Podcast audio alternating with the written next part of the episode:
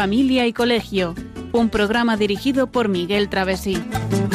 Cuando se miran sus ojos, cuando se escucha su voz, es más linda la mañana, nos alumbra más el sol.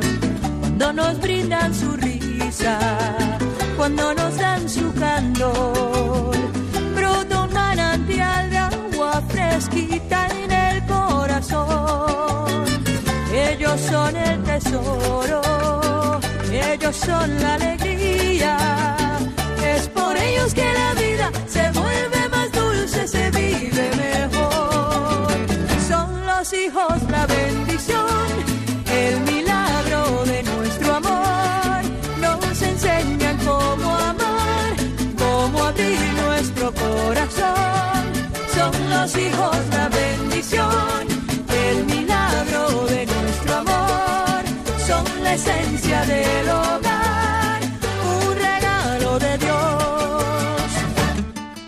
Muy buenas tardes, queridos oyentes. Bienvenidos a este programa de Familia y Colegio que vamos a dedicar hoy a la motivación. En primer lugar, pues saludamos a nuestros oyentes, a los que nos escuchan por Internet, a través de la TDT, como siempre, a través de televisión y vía satélite a esta hora de las 8 y 2 minutos de la tarde. Y bueno, pues buenas tardes, eh, perdón, 9 y 2 minutos de la tarde, en esta nueva franja horaria, ahora lo comentaremos. Eh, muy buenas tardes, María Eugenia. Hola, buenas muy noches. buenas noches a todos. Y buenas noches, Miguel, en control del sonido. Hola, muy buenas noches. Bueno, pues como decía, hoy miércoles 16 de octubre, mmm, estamos en pleno mes de octubre, mes dedicado al Rosario, y comenzamos la nueva temporada en Radio María en este curso 2019-2020 en una nueva franja horaria. En una franja horaria que ha cambiado de nuestro anterior espacio de tiempo que era los viernes a las 8 de la tarde cada cuatro semanas, pues ahora hemos pasado a los miércoles a las 9 de la tarde-noche a también pues cada cuatro semanas, como iremos eh, avisando en todos los programas. Y muy bien, pues eh, hoy vamos a hablar precisamente de la motivación y estamos eh, pues en el comienzo del curso es un momento muy interesante para hablar de este tema, un tema que bueno pues va muy unido, muy ligado a, a la voluntad, como hemos ido anticipando también en las previas en las redes sociales. Y como todos los programas, pues haremos como esa división en secciones. Primero, en, en, un momento, en breve, escucharemos un texto, esa sección de comentario de texto. Luego habrá un bloque de tertulia, otro segundo bloque de tertulia, después de una, de una parte de musical, motivada también relacionada con el tema. Y después estará la sección de llamadas y tertulia en la última parte, ¿no? Para acabar con el resumen, despedida eh, de este programa, que como siempre, pues va a una velocidad muy superior a la del tiempo. No sé por qué, pero parece que se acaba enseguida. Bueno, pues eh, sin más, vamos a, a pasar a, a dar paso a la sección del comentario de texto.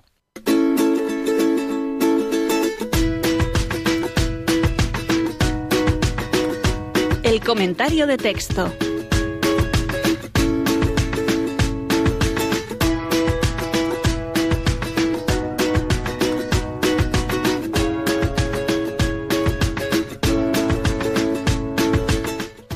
Como nos dice el propio título de la canción, pues eh, vamos a escuchar de fondo la música de Volar Alto. Y mientras tanto, pues eh, por supuesto vamos a escuchar un fragmento de un artículo, en este caso La motivación en la educación, es su título de la web catholic.net, del autor es Aníbal.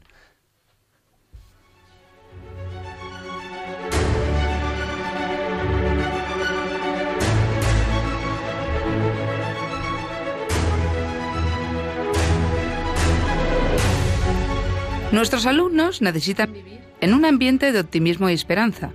Por ello, la educación que le demos debe reunir esas características. Esto se consigue con el ejemplo y la forma de vida, y no solo con charlas. Cómo afrontemos los posibles problemas que se plantean en la vida marcará cómo los afronten ellos. Debemos empezar desde muy pequeños fomentando una imagen propia positiva. Los niños no se conocen a sí mismos y esa imagen que tienen de sí mismos es la que los mayores les transmitimos. Un niño al que se le repite que es mentiroso, desordenado, etc., terminará creyendo que es mentiroso y por tanto continuará mintiendo porque de esa manera cumple su papel. A quien miente habrá que decirle que ha mentido y que eso no es bueno. La imagen positiva va muy unida a la motivación.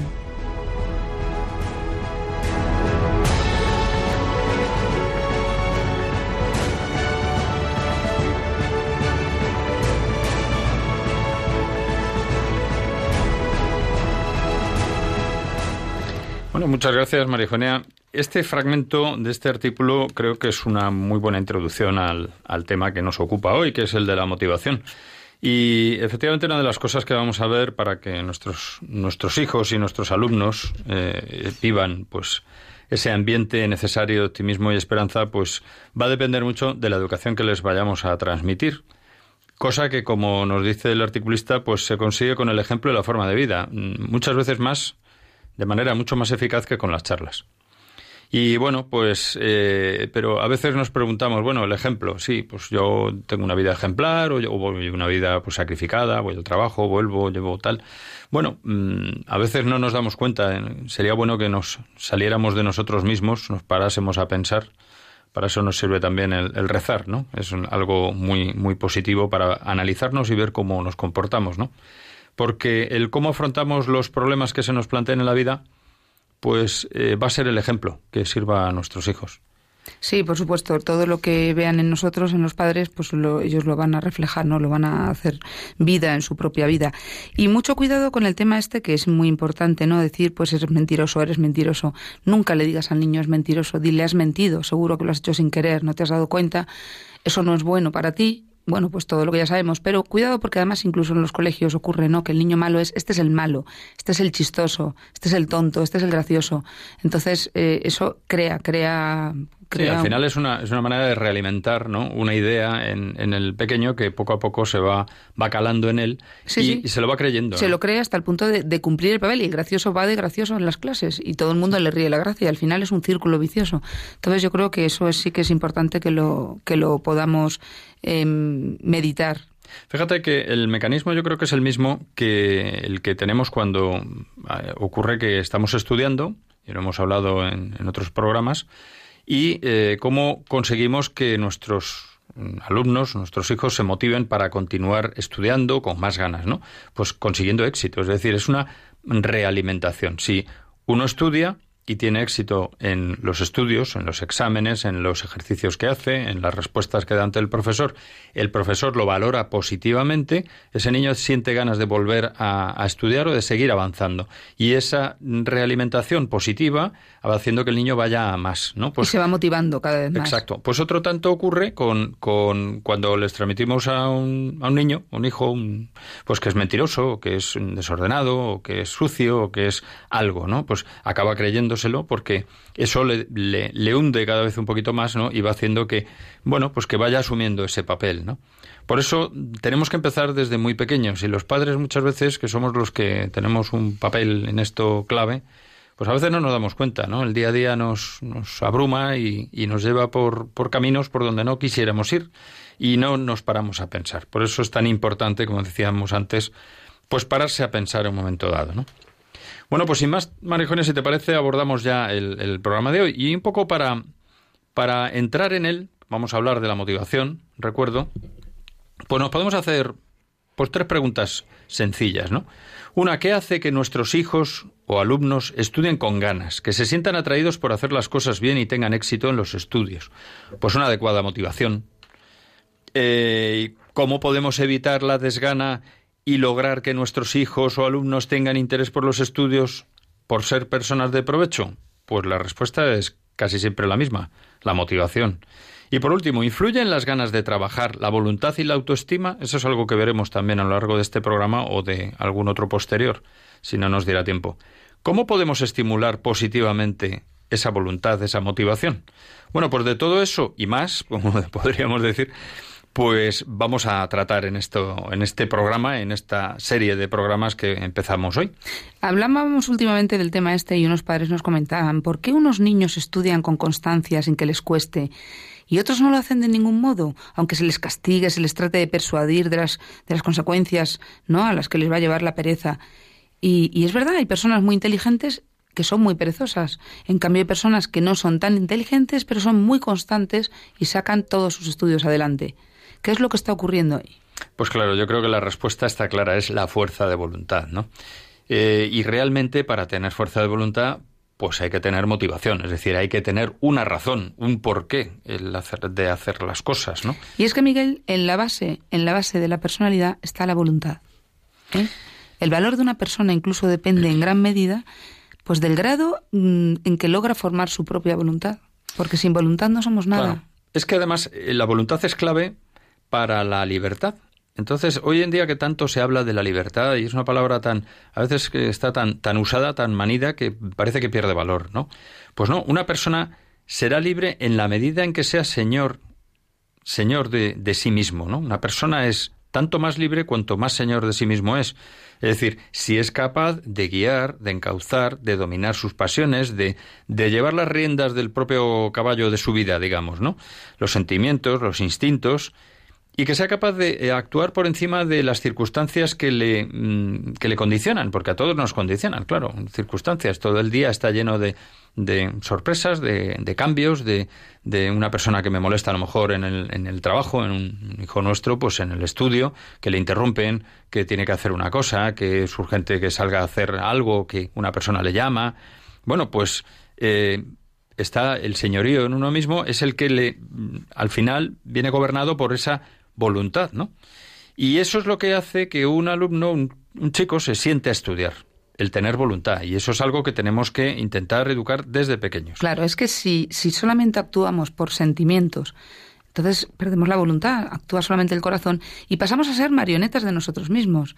Y así se pierde la razón y finalmente el norte, porque no sabemos dónde vamos, simplemente lo que nos guía nuestro corazón. Somos esclavos de nuestros propios sentimientos. Eso es muy, muy, muy importante saberlo y, sobre todo llevarlo a cabo, porque es que nos podemos cargar una vida entera por, por no, no saber pensar con la cabeza.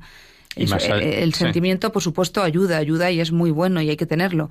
Pero quien guía nuestra vida no es el sentimiento, pues fíjate, es la razón. Yendo, yendo más allá, esos criterios que nos presenta la razón debe ser una razón, estamos en Radio María, en un iluminada por la fe, por la fe, en nuestro caso la fe católica, claro, que es la que nos ilumina y la que nos hace ver la razón de ser de, de la vida y de todo, prácticamente lo que nos llena la vida, ¿no? Claro que sí. Y si falta voluntad, al final es imposible manejarse, ser, como, como has dicho, no ser señor de uno mismo. El sí, señorío esto. que da, pues eso, el, el, yo estoy por encima de mis instintos, porque si no soy un pequeño animalito. Claro, esto el es animal como, hace lo que le sale. Ahora ya, ahora ya como, como ya parece ser que, que, que, ya no se puede ir en coche y hay que ir andando a todos los sitios. Y esta mañana escuchaba yo una persona que decía por la radio precisamente dice, bueno, pues entonces tendremos que volver a los caballos. Si ya no se puede ir en coche y hay que ir andando, pues algo un poco más rápido y que no consuma, ni no, por lo menos no, no contamine, ¿no? Aunque también tenía su contaminación. Entonces, me venía a la cabeza la imagen de una persona montada en un caballo que está desbocado, que no tiene riendas, que no hay manera de gobernarlo y que va, va por libre, pues entonces nos llevará donde quiera el caballo. Si ahora claro. le apetece comer, comerá. Si no, se irá corriendo a una cuadra, a otro sitio. Claro, pero es que tenemos que tener también en cuenta que en la sociedad esta que vivimos del bienestar, es que prevalece más el sentimiento, por lo menos nos lo están vendiendo así, ¿no? El sentimiento, el capricho, el gusto, la sensación, el placer, por encima de la razón y de la voluntad. Por eso tenemos pues tantas personas que, que, que no saben dónde van, que no, que, que están muy en el aire, que, que no tienen oficio ni beneficio, porque todo viene de abajo, de no haber sabido encauzar la vida correctamente, ¿no? Pensando con la cabeza, con la razón. Y fíjate que eso se ve muy claramente en se ve pues en, en, en, los anuncios, por ejemplo, si vamos por la calle andando, vamos viendo lo que nos proponen los anuncios que están en la calle, en las marquesinas de los autobuses, o los anuncios que hay en la carretera, o cualquier anuncio de televisión, bueno, muchos, de la mayoría de los anuncios de, de, televisión, o ya no digamos las series televisivas o muchas películas, ¿no? O sea, lo, lo fundamental en la vida, pues eso, es el bienestar, el sentimiento, si ahora resulta que estoy con una persona, con una pareja y, ya no siento nada hacia esa persona, pues lo que tengo que hacer es dejar a, persona, a esa persona irme con otra. Es decir, no hay valores, no hay mm, no hay voluntad al final, o sea, nos dejamos llevar. De no todo nos esto. ayudan a esforzarnos, a tener voluntad, a ser constantes, a esforzarnos de verdad por conseguir una meta, ¿no? Y así, pues, pues todo esto va decayendo lógicamente. Pues luego, eh, en esta sociedad, pues podemos contraponer eh, ese, ese resultado de esta sociedad del bienestar, lo podemos llamar como el homo sentimentalis, ¿no? Frente Sí. al homo sapiens, el homo sapiens que es el que piensa, el que sabe, ¿no? Y bueno, y hemos dicho que para educar la voluntad, pues eh, se necesita motivación, pero no solo motivación, se necesita orden, también constancia y por supuesto también hay que tener todo esto con alegría y con ilusión, una mezcla de alegría e ilusión. Es decir, esto es un pequeño cóctel. ¿no? Es que si no meter- tenemos alegría, ilusión, fe en que va a salir bien, pues la verdad que el orden y la constancia se nos hacen muy pesados, porque orden es constancia y constancia es orden, estar siempre pendiente de lo mismo, cuando sí es con una ilusión y con una con un- una vista a- más allá, más más un futuro próximo o no tan próximo, pues hombre, eso nos ilusiona y nos hace continuar en la línea. Exactamente, pues ahora que lo dices esto de moverse hacia el futuro, vamos a escuchar una canción en la que eh, se ve ese movimiento hacia adelante, que es a lo que nos invita esta canción, que precisamente es pues sobre el movimiento.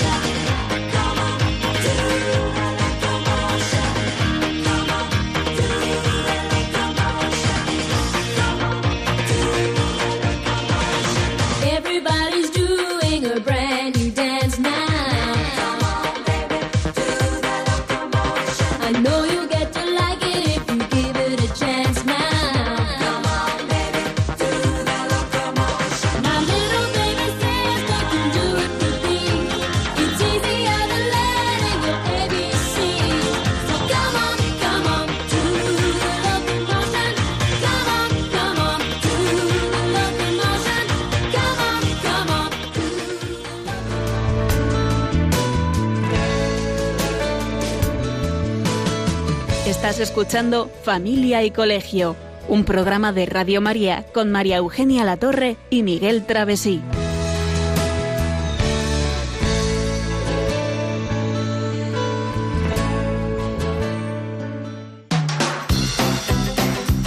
Noticias de Familia y Colegio.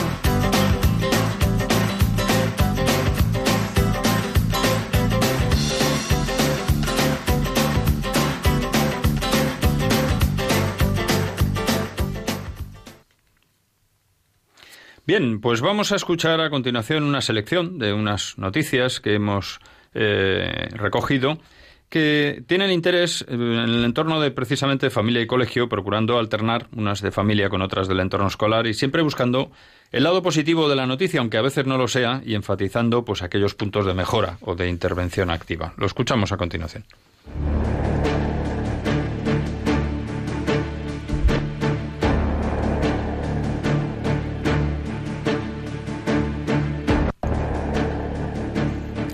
Según el filósofo, ensayista y pedagogo español José Antonio Marina Torres, la educación es el resultado de la instrucción más la formación de la personalidad.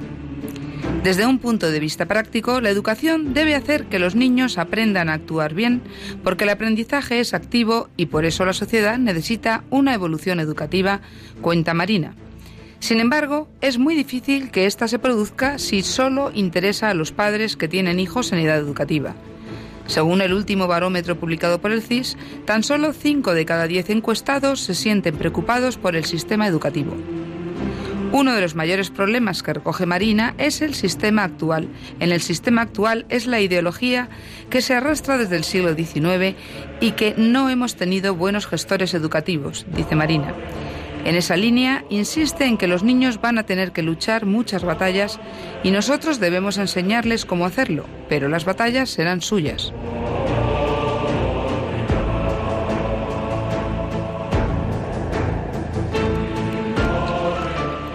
El psicólogo Andrés Joyson acaba de publicar el libro Navegar en el inconsciente, la creatividad en la terapia de adicciones, en el que propone un innovador enfoque de la curación de las adicciones mediante la construcción de una nueva identidad en la persona afectada, así como el desarrollo de la creatividad.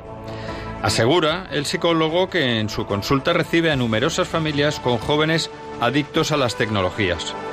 No duda al afirmar que es un grave error ofrecer a los niños desde muy pequeños estos dispositivos para que estén entretenidos, callados y no molesten.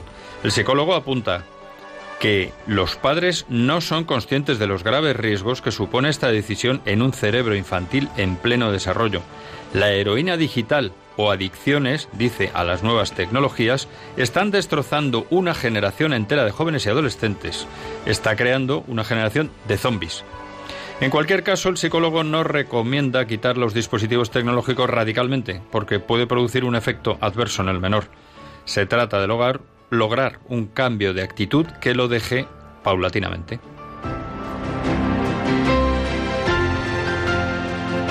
Este año se celebran 60 años de la Declaración de Derechos del Niño de 1959. Como asegura el abogado Arturo de Jorge, ni las declaraciones ni las leyes que los desarrollan aseguran el cumplimiento efectivo de los derechos, y desgraciadamente los informes de Cáritas le dan la razón año tras año. El jurista Arturo de Jorge señala que, junto con principios que sí se han cumplido sobradamente, existen realidades muy cercanas que cuestionan la efectiva protección de los derechos de los niños. Por ejemplo, los menores sin familia o con padres con graves problemas que les impiden cuidarlos. Asegura que la sociedad ha creado mecanismos para asegurar que los niños reciben al menos las atenciones básicas, pero desgraciadamente es muy difícil, en estas circunstancias, garantizar el amor y comprensión al que hace referencia el principio 6 de la Declaración, ni tampoco el ambiente de afecto y seguridad moral. Ni, por supuesto, resulta viable vigilar que estos supuestos se cumplan en el ámbito familiar.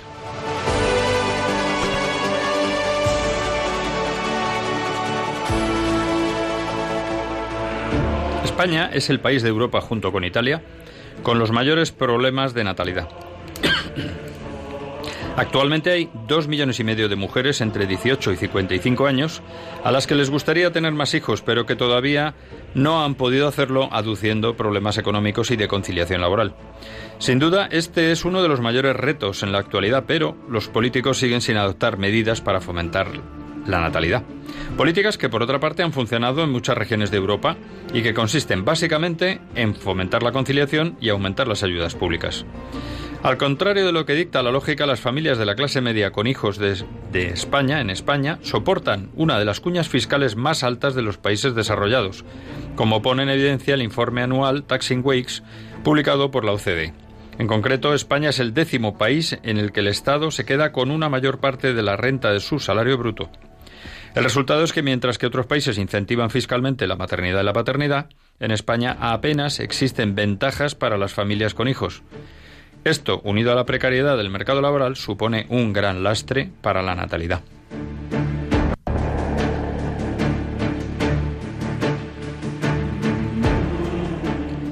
Bueno, pues hemos hecho un repaso a cuatro noticias que en las que, pues básicamente, eh, nos hablamos de, de, como decía el filósofo, ensayista y pedagogo José Antonio Marina, bueno, pues que hay una ideologización en la en, la educación, que no acabamos de salir de ella, ¿no? Y en España eso es un problema grave, ¿no? Y eso que la, educación ha mejorado en España, pero ha, mejorado, pero los resultados están a la vista, ¿no? Hay mucho todavía, mucho margen de mejora, digamos, para ser Bueno, todo esto precisamente estamos, eh, el tema de la motivación está en el fondo de toda esta cuestión de, de, estas noticias. Y mira, precisamente eso de la cuestión, volvemos siempre a... Eh, mucha frecuencia hablar de la necesidad de regular el uso de los smartphones y de los móviles en los colegios, ¿no? Es un tema que además está de plena actualidad. También hemos hablado de la Declaración de Derechos del Niño de 1959, que se cumple ahora mismo pues 60 años de esa declaración y bueno, pues se ve que muchos derechos sí se han conseguido, no en todo el mundo, pero bueno, pero sin embargo, pues eh, niños frutos de matrimonios o de, uniones de parejas que están ahora mismo pues con, con, graves problemas y que no se respetan realmente con ellos esos derechos, ¿no? Y por último el tema de la natalidad, tema que siempre tenemos que tener presente, ¿no? Y la necesidad de que se tomen medidas, ¿no? Pues para fomentar la natalidad, para ayudar a las familias en general, ¿no? Muy bien, pues estábamos hablando de la motivación, como decías María Eugenia, y bueno, yo creo que mm, no lo hemos dicho hasta ahora, pero hay algo que es mm, bastante clarificador de qué es motivar, es la definición que nos da la Real Academia de la Lengua Española, ¿no?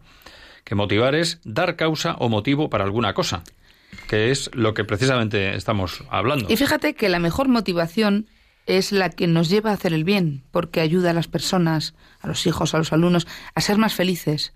Y esto es sinónimo de dar razones para vivir. Cuando una persona hace el bien, cuando está contento, cuando se da cuenta de que está haciendo felices a los demás y esa persona es feliz, se automotiva. Es la mejor motivación que podemos tener, ¿no? Pues sí, y, bueno, también... sí, ¿no? Y que, y que no olvidemos que la, la motivación para aprender pues es la base del estudio exitoso. Claro, esa motivación, iba a decir que, que para hacer el bien la tenemos que ir enseñando en casa, los padres desde pequeñitos, ¿no? Y también los profesores, ¿eh? En el colegio. Yo creo que todos tenemos un poco en la cabeza qué profesores nos han marcado más y normalmente han sido, normalmente no, yo creo que siempre han sido profesores que han tendido a hacer el bien, ¿no? Eso es lo que nos ha agradado muchas veces de los profesores, el esfuerzo por hacer bien su trabajo y por ayudarnos, ¿no? Y que los niños lo detectan, aunque no nos lo parezca a los adultos, a los profesores. Los niños se dan cuenta perfectamente del profesor que tiene buena intención, que va con cariño, que, se esfuerza, que quiere que aprendan, que les trata, mm, iba a decir duramente, no duramente no, que les trata con mucho cariño, pero con, rigor, con seriedad, efectivamente, con... con pues y fíjate, y con espíritu de servicio, diría yo, que es algo muy importante, ¿no? Porque realmente los padres y los profesores, hombre, no estamos para servir servir en el sentido de mm, poner la mesa, servir la mesa, en el sentido, quiero decir, de hacer acciones de, de servidumbre, sino ayudar, mm, facilitar, bueno, eso, es servir. Yo se lo digo a los alumnos. Claro, es el Todos servimos. En el buen sentido, quiero decir, no muchas veces como se interpreta hoy en día, ¿no? Que el servicio casi es como algo negativo, casi, ¿no? Sí, los alumnos tienen mucha gracia, sobre todo los más pequeños, porque contándoles precisamente el tema de que estamos para servir todos, pero todos, digo todos. El rey sirve, digo, el rey, el rey sirve más que nadie. Está para servir a su patria, nada menos. O sea, es que aquí todo el mundo sirve. Y los profesores también. Entonces, ellos se quedan contentos. Dicen, ah, pues sí, digo, pero es que vosotros también servís. Servís y además vais a servir más en mayor responsabilidad. Cuanto más crecéis, mayor responsabilidad. Pero eso supone, María Eugenia, el tener muy claro que en esta vida no estamos solo para mm, pasarlo bien y para ganar dinero, que es lo que parece que preconiza la sociedad moderna actual, ¿no? Entonces, esa no es la idea. La idea, precisamente así no se es feliz. Esa es, pero eso es, en fin, objeto ya de, otros programas eh, que también fundamentales. Bueno, de otros programas, pero que está en la línea de, todo lo que estamos hablando. todo está en la, misma base. Oye, y ya... Mm, claro, como contraposición a la motivación, porque es una manera también de llegar al fondo de la cuestión, pues está el tema de la desgana y de la baja autoestima, ¿no? Y, la pregunta, porque todos tenemos en la cabeza esa idea de, ver a una persona, a un alumno que está desganado, a un hijo que, uff, es que no tiene ganas de estudiar, es que no consigue ponerse. Es que pasa de todo, ¿no? Que ¿Qué le lleva, parece que pasa de todo. ¿Qué le lleva a una persona a la desgana? Pues yo creo que, para empezar, una excesiva autoindulgencia. O sea, una excesiva condescendencia, ¿no? Esa flojera consigo mismo, ¿no? Que acaba haciendo eso, que la persona, pues, pues lo que hablábamos antes de los sentimientos, que sea más, que se, ella misma se, se domine por su pereza, que le domine la pereza, vamos, que no tenga autodominio, ¿no? Pues su pereza, su mal carácter, su estómago, o cualquier otra cosa, ¿no? que tengo mucho hambre y eso es lo que me condiciona todo. Ya no me apetece comer a, deshora. Claro, pero esa persona nunca tomará las riendas de su vida y, y, eso es lo peor que le puede ocurrir y que además que cargará con ello toda la vida, como no ponga en un momento dado no se dé cuenta y diga, oye, ¿qué está pasando en mi vida? ¿no? Pero vamos, que está en la línea de eh, no me apetece, no quiero, no me sale, no... no, claro, es la falta de voluntad, en La falta de voluntad. ser autocondescendiente, lo, lo, que, lo que queremos decir con esto es bueno, pues si, si uno es eh, demasiado autoindulgente, demasiado indulgente con uno mismo, no, bueno, es que yo me pondría a estudiar ahora, pero uff, es que estoy tan cansado que ahora lo que, lo que tengo que hacer es descansar. No, no, no. Ojo, te pon tu obligación. Estamos hablando de la autoindulgencia, pero es que también cuando hay excesiva indulgencia por parte de los padres o educadores. ¿Eh? Tampoco podemos dejar que los niños hagan lo que les dé la gana. Hay que, hay que ayudarles, hay que quererles, hay que ayudarles a que se levanten, a que trabajen, a que se esfuercen, sean ordenados, constantes, todo lo que hablamos, ¿no? Eh, estos, estas personas que, que tienen esa compasión de sí mismas no se quieren, no se quieren bien. No han entendido que deben crecer y hacerse mayores y que necesitan esforzarse para todo en la vida y que si no, no llegarán a ningún sitio. Esto es lo que tenemos los mayores que hacerles ver a los niños, ¿no? Si no, no, no, no lo van a entender porque un niño no ha nacido para para de entrada pensar, oye, mira, yo voy aquí a matarme para, para llegar a algo en la vida. No, estos somos nosotros los mayores. Ahora que has dicho eso, me viene a la cabeza también otra de las escenas típicas que vemos prácticamente a diario, ¿no? Pues un padre o una madre recoge a sus hijos del colegio y les lleva la mochila. Y les lleva la mochila y el niño va el padre o la madre cargado como una mula, como vulgarmente se dice, y el niño va pegando saltos alrededor.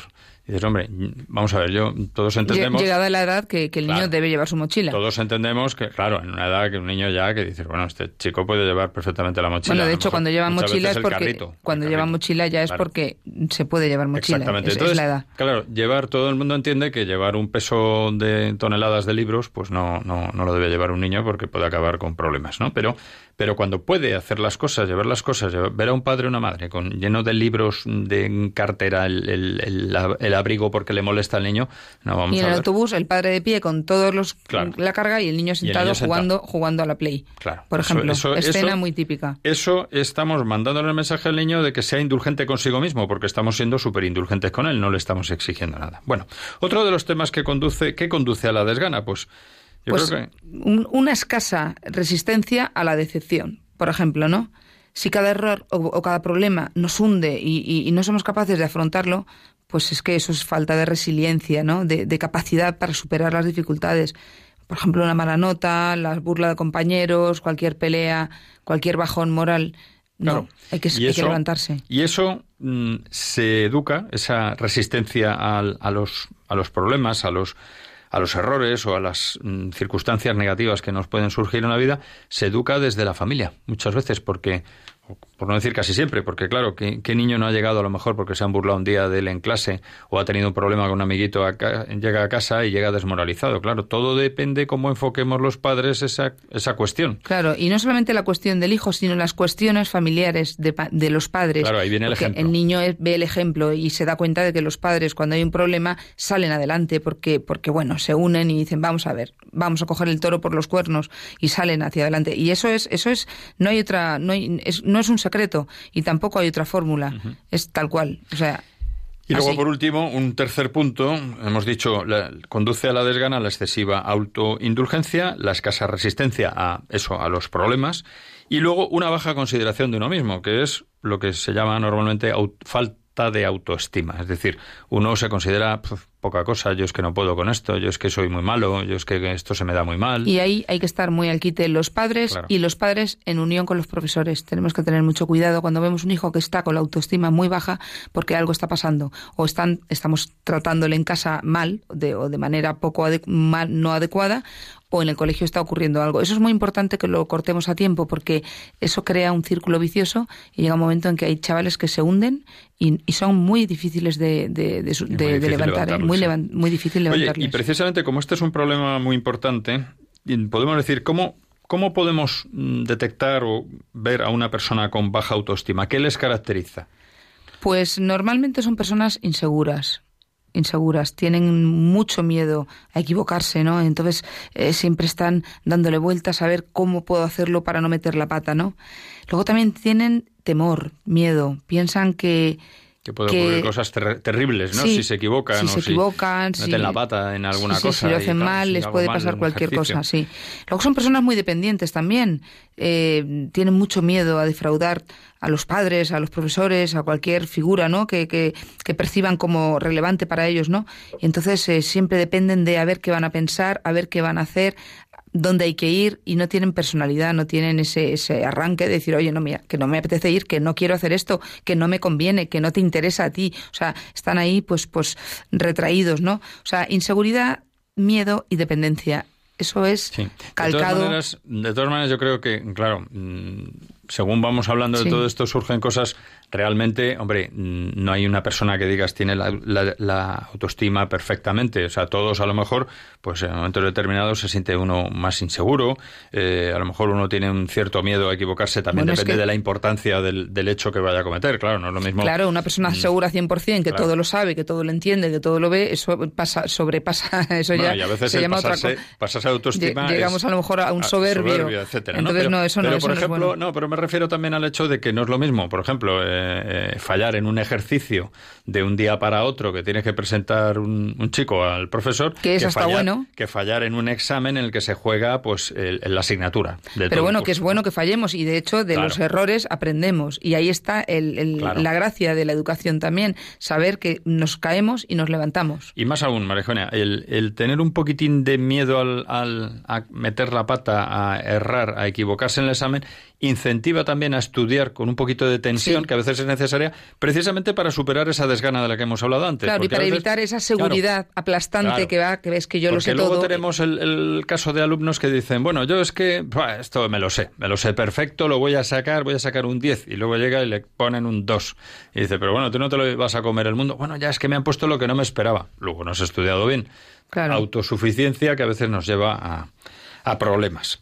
Pues bueno, yo creo que es un momento en el que podemos eh, precisamente escuchar una canción eh, en el que mm, precisamente a colación de este asunto se nos dice que la vida hay que vivirla sin miedo y transmitir este espíritu a nuestros hijos y alumnos pues es fundamental.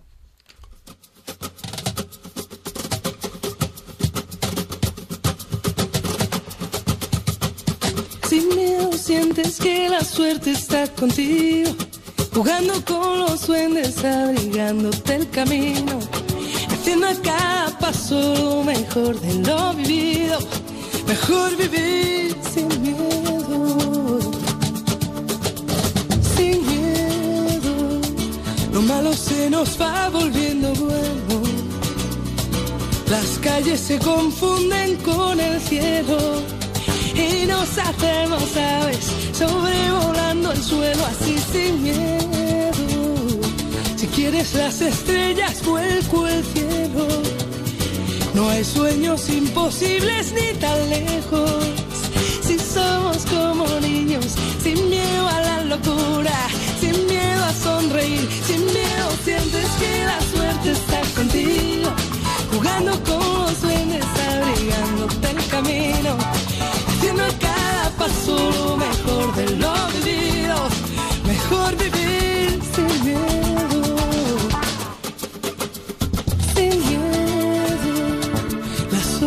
acarician con el fuego, si alzamos bien las yemas de los dedos, podemos de puntillas tocar el universo así sin miedo.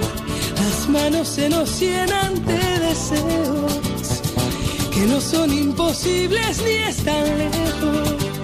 Si somos como niños, sin miedo a sin miedo a ser feliz, sin miedo sientes que la suerte está contigo, jugando con los sueños, abrigándote el camino, haciendo cada paso lo mejor de lo vivido, mejor vivir sin miedo. Lo malo se nos va volviendo bueno.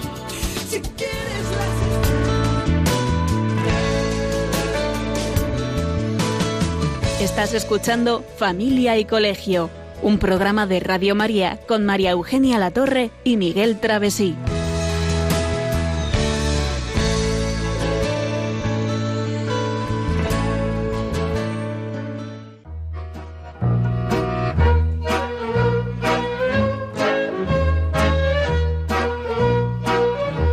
Puedes seguirnos en Facebook o en Twitter en arroba familia y colegio.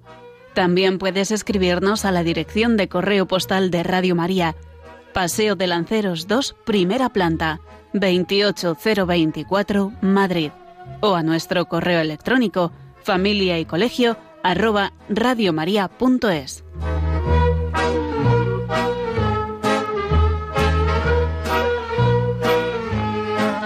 Y a partir de este momento están abiertas las líneas de teléfono para intervenir en directo. 91 005 94 19. 91 005 94 19. Bueno, pues hemos llegado a nuestro tiempo de llamadas. ¿Y, y qué te parece, Miguel, si le preguntamos a nuestros oyentes eh, ¿Qué es fácil hoy conseguir motivar a nuestros niños, a nuestros jóvenes? Es fácil motivarlos, porque en el mundo actual en el que nos encontramos les está ayudando a, actuar bien, a esa motivación para, para, para, hacer las cosas bien. Muy bien, pues ya saben pues nuestros oyentes que si quieren participar en el programa, pues tienen nuestro teléfono, el que acabamos de recordar. Y bueno, pues hemos escuchado precisamente una canción que, como decíamos, eh, pues nos recuerda que la vida hay que vivirla sin miedo, que era de lo que estábamos hablando, ¿verdad?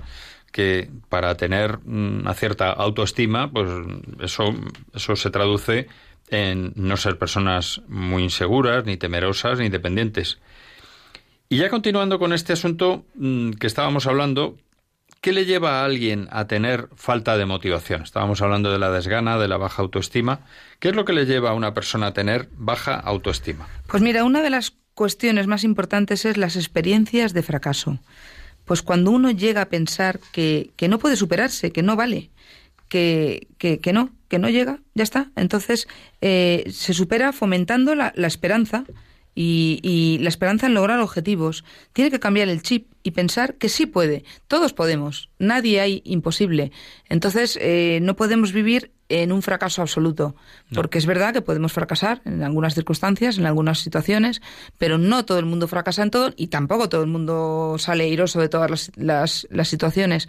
Entonces, nunca podemos bajar hasta ese punto. Claro, hay que tener siempre la esperanza de lograr los objetivos. Es decir, bueno, lo primero hay que fijarse unos objetivos, unas metas alcanzables, que no sean la luna. No puede uno pensar que si lleva suspensas cinco asignaturas, pues va a aprobar de un tirón 25. dices, no, un momento, ser realista. Vamos a fijar objetivos realizables, alcanzables y además, a ser posible, empezamos por a corto plazo, pero con esperanza de lograrlo, no pensando ya derrotistamente que es que no voy a llegar. ¿no? Y algo que también nos lleva a la falta de motivación es la flaqueza, la flojera, ¿no? Que es el resultado de la debilidad o del capricho. También un poco el tema del auto condescendencia con uno mismo, ¿no?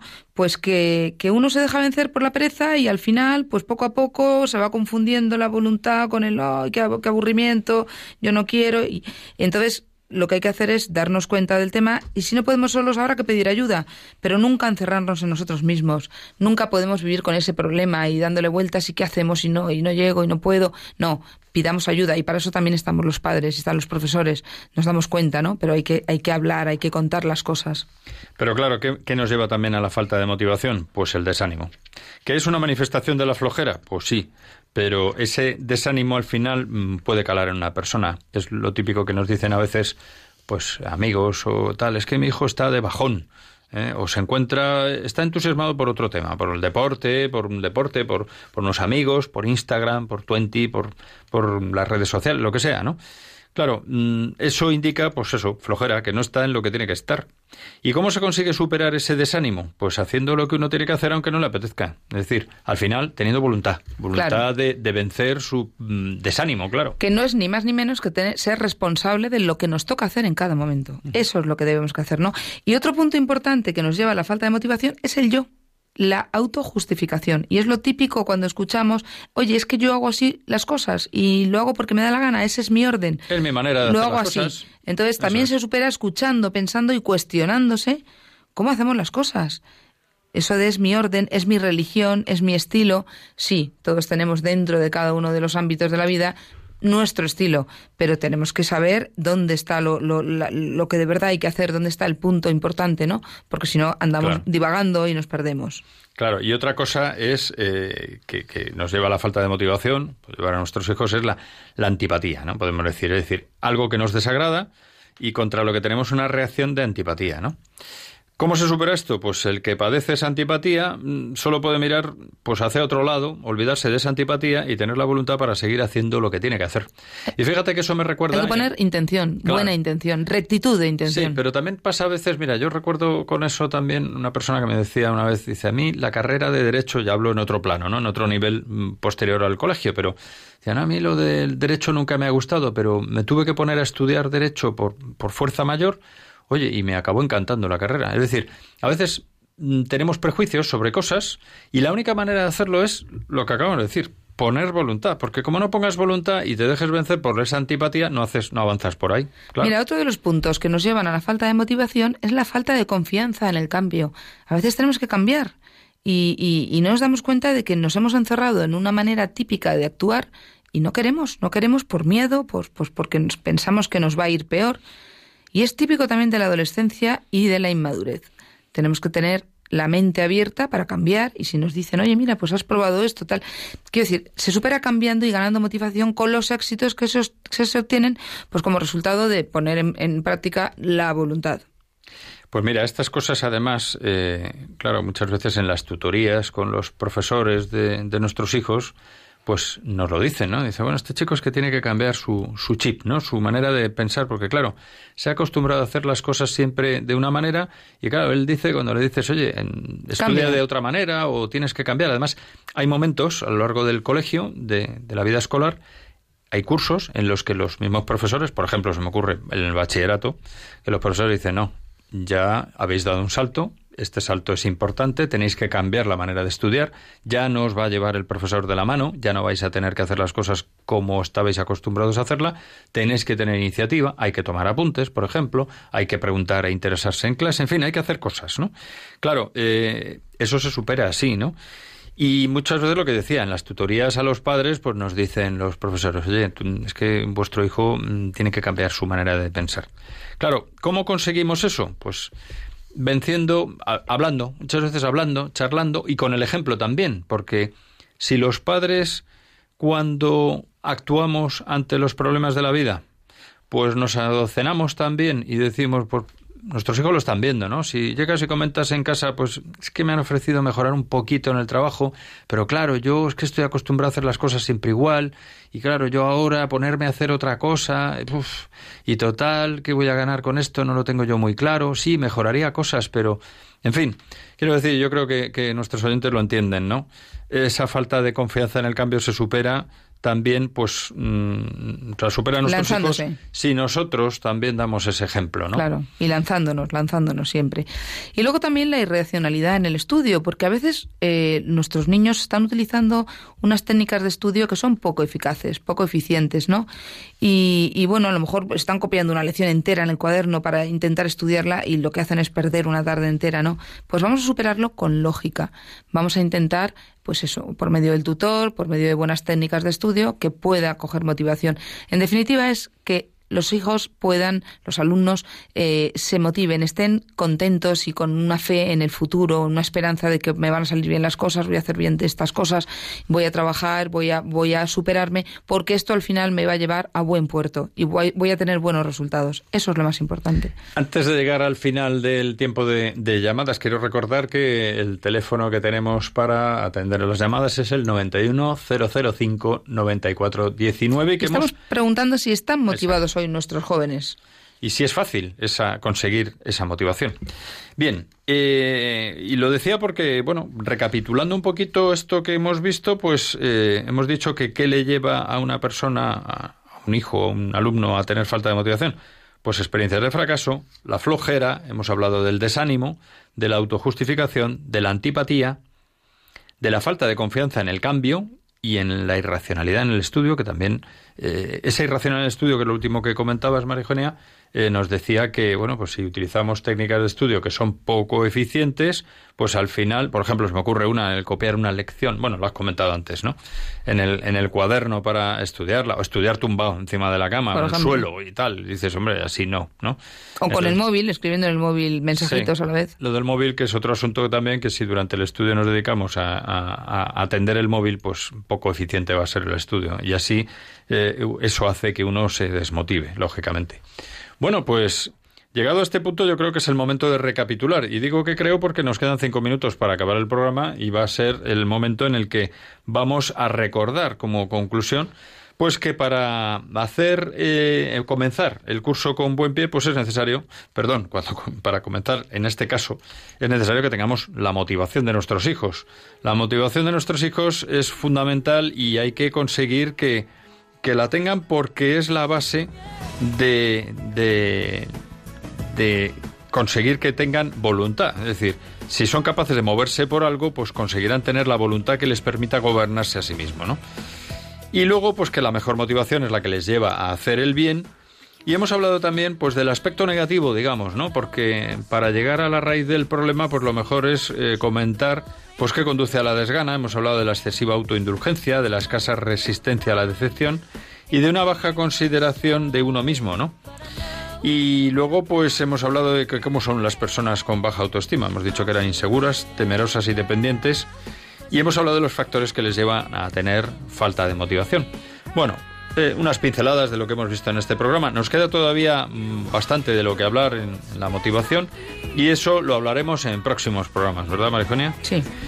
Hemos hablado también de una serie de noticias de actualidad. Recordamos pues que animamos a nuestros oyentes a apoyar a Radio María sobre todo con las oraciones, pero también con el voluntariado y económicamente. ¿eh? Y ahí están pues todas las campañas que hace Radio María a lo largo de, del año y que en este curso que empieza pues las iremos desgranando, ¿no? Agradecemos la escucha a todos nuestros oyentes y la participación a través de las redes sociales que de programa en programa pues nos van haciendo preguntas y indicándonos cosas.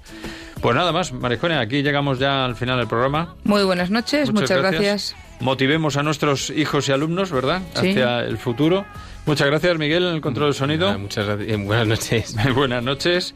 Y hasta el próximo programa, que será Dios mediante en esta franja horaria a partir de ahora, como hemos recordado al principio del programa, de 9 a 10 de la noche los miércoles, dentro de cuatro semanas. Seguimos en nuestro correo familia y colegio arroba radiomaria.es y en el Twitter arroba familia y colegio, así como en Facebook. Muy buenas noches y hasta el próximo programa.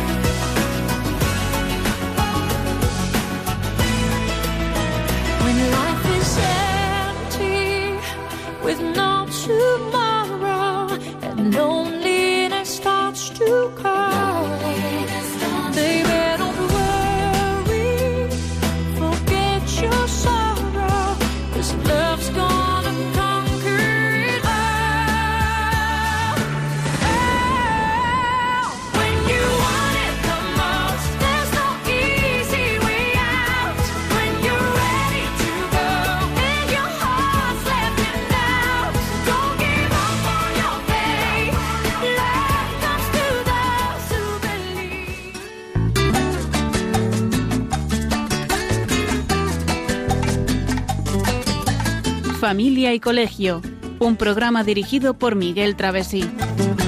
Cuando se miran sus ojos, cuando se escucha su voz, es más linda la mañana, nos alumbra más el sol. Cuando nos brindan su risa, cuando nos dan su candor, brota un manantial de agua fresquita en el corazón ellos son el tesoro, ellos son la alegría. Es por ellos que la vida